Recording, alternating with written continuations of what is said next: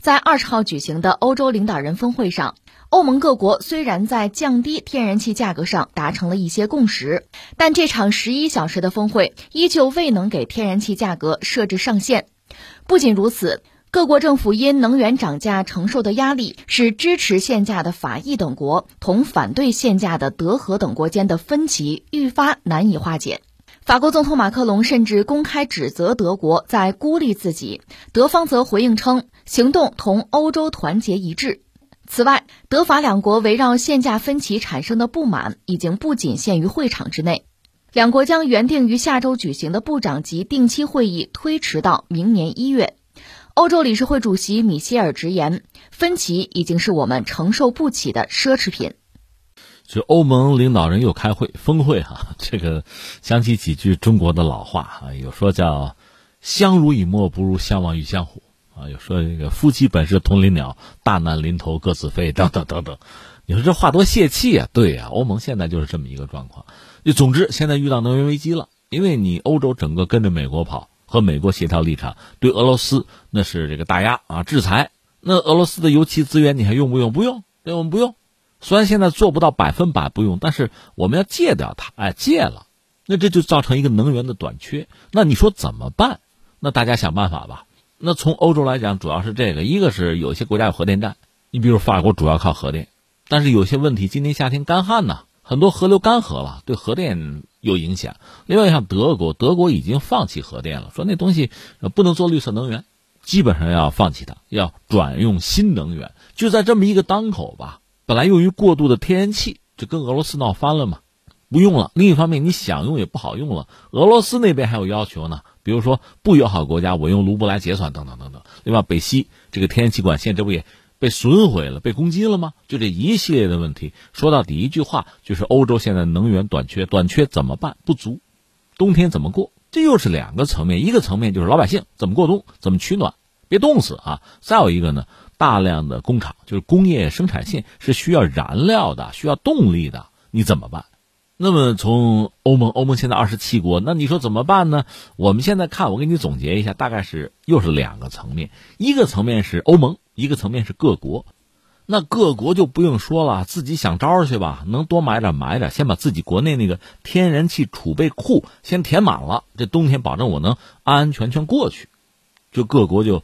就八仙过海，各显其能了。你像有些国家，比较典型的匈牙利，我根本就不同意对俄罗斯进行制裁，我就得跟俄罗斯拉关系，我就得用他的气儿。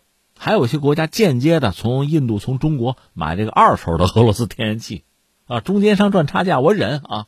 还有的就是去开辟新的气源啊，去中东啊、北非做工作吧。我们不是说了吗？美国人家的液化天然气那一船运到欧洲能挣一个亿美元呢，那就当冤大头多交钱呗。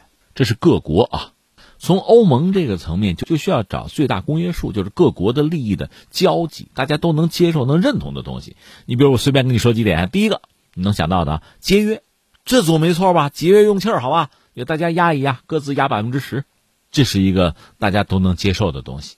你再比如说呢，集体购气儿，就是咱去买天然气，因为不用俄罗斯的嘛，那在国际市场找其他的气源就得买气儿，对吧？那咱欧盟能不能统一行动，统一买？咱组团儿，你说这还批发吗？还便宜吗？不是啊！你如果不统一买，大家就各自去买了。如果各自买了就抢啊，那就竞价了，这不吃亏吗？所以咱统一够气儿，行不行？再就是能不能限价？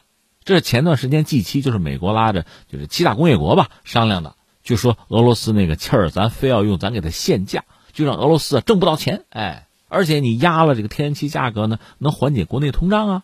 想的是挺好，不过这个事儿我就说过，我一直就没有想明白，因为全球的这个能源市场吧，它其实是一体的，因为市场摆在那儿，你说你单限某一个卖家的气儿，这其实不现实，其实做不到啊。待会儿我跟你讲，德国那个舒尔茨总理也是这个态度啊。总而言之，欧盟有一系列的想法，就咱找最大公约数哈。现在峰会嘛，欧盟国家峰会就谈这个事儿怎么办，这不就分歧了吗？这里边你看比较典型的德国，德国一意孤行啊。法国就说他批评他，就你这不是孤立自己吗？你这是让欧盟就不团结了。当然，德国并不同意对自己的这个指责。德国总理舒尔茨啊，德国干了什么事儿？你看，一个呢，他要补贴两千亿，两年我砸两千亿欧元，我补贴，就是国内你不管是个人还是企业，你比如我用天然气的话，那天然气价格肯定是水涨船高的，那我掏不起这钱怎么办啊？好办，那德国国内呢，它天然气有一个价格，超过这个价格的，政府给你补贴，这说明什么？说明德国人有钱呗。关键是不是哪一个欧洲国家都像德国这么有钱？你补得起，我补不起呀。你说你爱补不补啊？那不行啊！你德国有这个能力，就说你敢于花更多的钱买气儿啊。你提高价格了，那我就买不到便宜气儿了。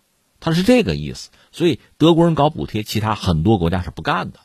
那等于你跟我们抢气儿吧？你不就有点臭钱儿吗？对吧？这是一个。再一个呢，舒尔茨就德国并不同意天然气限价这个事儿。舒尔茨就说得清楚，那限价不现实。你这真限了价，我告诉你，那气儿就跑了。人家不卖给你了，卖给日本、韩国去了，所以我们得跟日韩得协调，这政策得协调。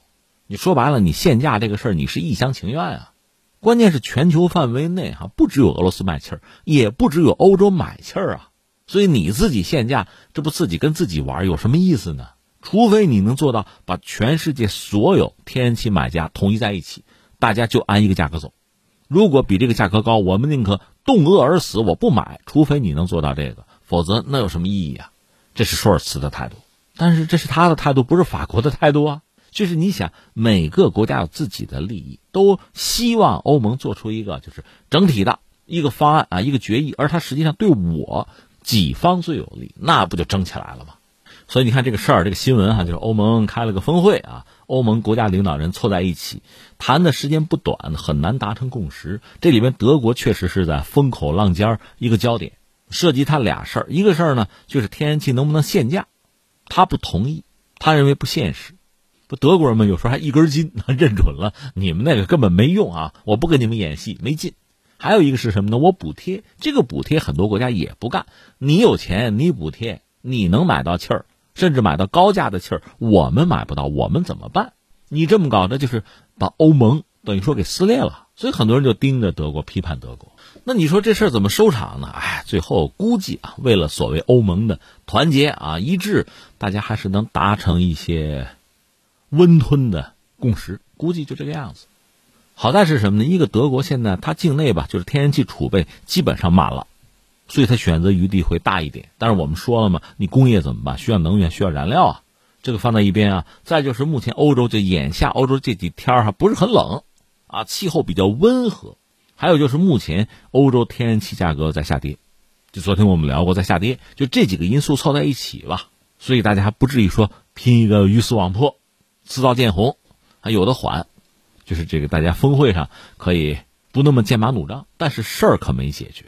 你看人和人的交往，包括单位哈、公司啊，就是工作啊、开会有时候也是这样，大家各执一词，达不成什么一致，这时候可能可以出来和事佬哈。